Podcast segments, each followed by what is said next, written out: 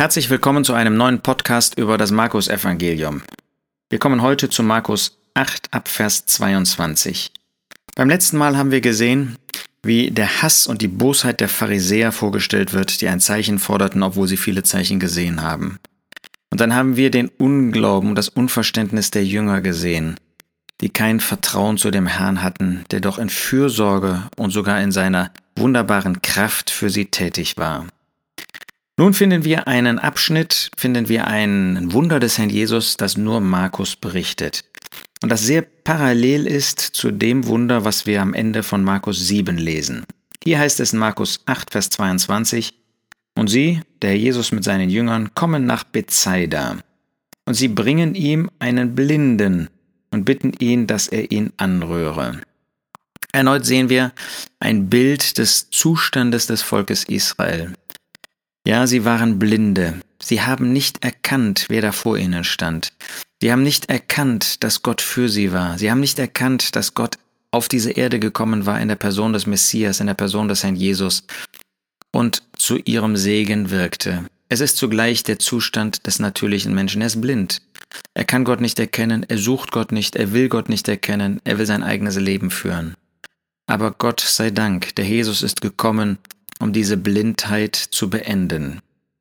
Hier finden wir, dass andere diesen Blinden zu dem Herrn Jesus bringen. Wunderbare Gnade, wenn auch heute solche da sind, die Blinde, die Ungläubige zu dem Herrn Jesus bringen, die ihnen von der guten Botschaft mitteilen und den Herrn Jesus vor die Herzen dieser Menschen stellen. Und jetzt finden wir sieben Tätigkeiten, die der Herr Jesus vornimmt, so ähnlich wie wir das am Ende von Markus 7 gesehen haben.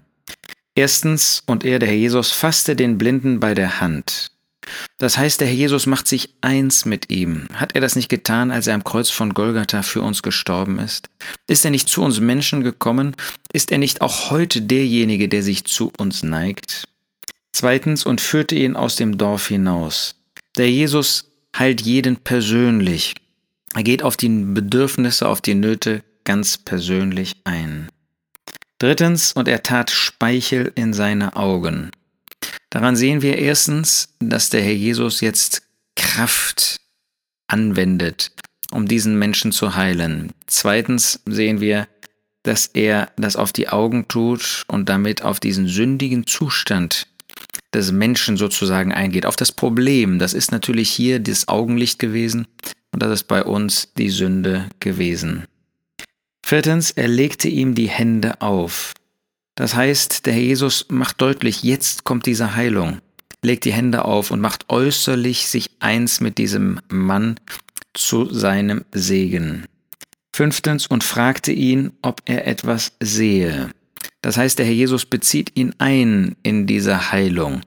Er möchte gerne, dass dieser Mann ein Bewusstsein hat von dieser Veränderung. Das hat er bei dem Volk Israel getan. Er ist zu ihnen gekommen, um ihnen Heilung zu geben.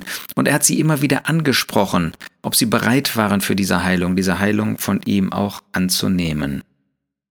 Und aufblickend sprach er, dieser Mann, ich blicke, erblicke die Menschen, denn ich sehe sie wie umhergehende Bäume. Hier finden wir das einzige Wunder, soweit ich das übersehen kann, wo der Herr Jesus nicht in einem Schritt vollständige Heilung gibt.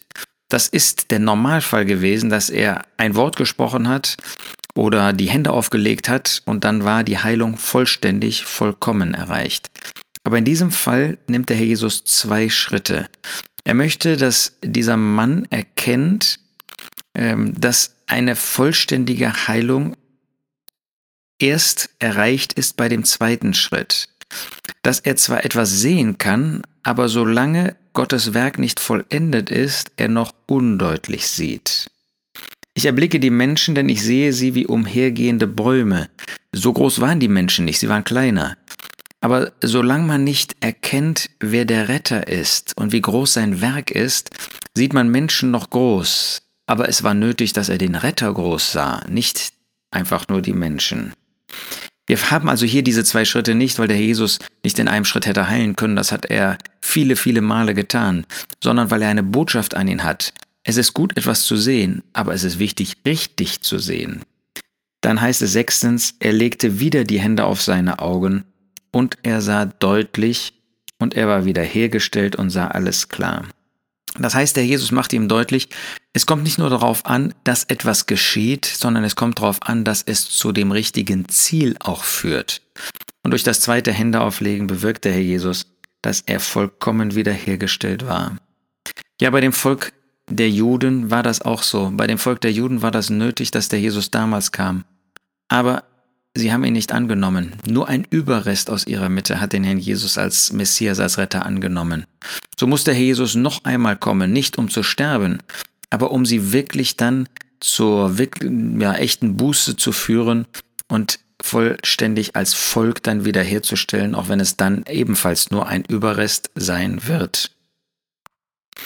Und gar kein Zweifel, der Herr Jesus denkt hier auch an Petrus und die Jünger.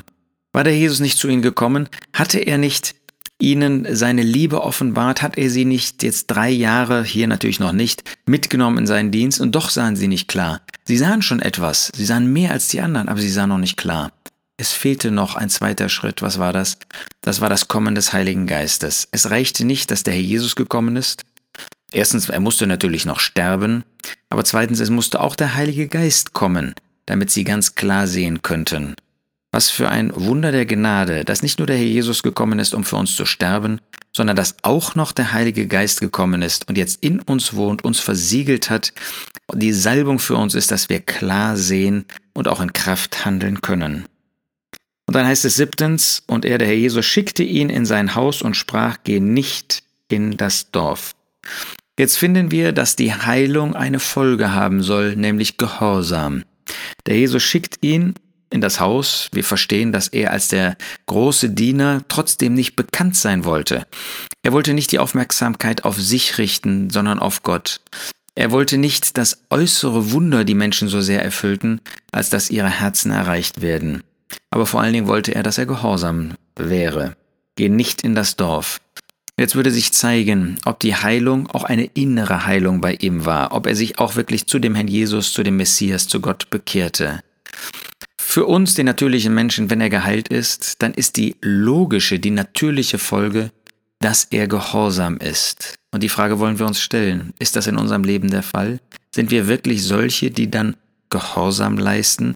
Nicht gesetzlich, um dann die, das Wohlwollen Gottes zu bewirken, sondern als Antwort auf die Liebe des Herrn, als Antwort auf die Liebe Gottes, auf die Hingabe des Herrn am Kreuz von Golgatha. Wir wollen uns gegenseitig ermutigen und ermuntern, wirklich von Herzen gehorsam zu sein.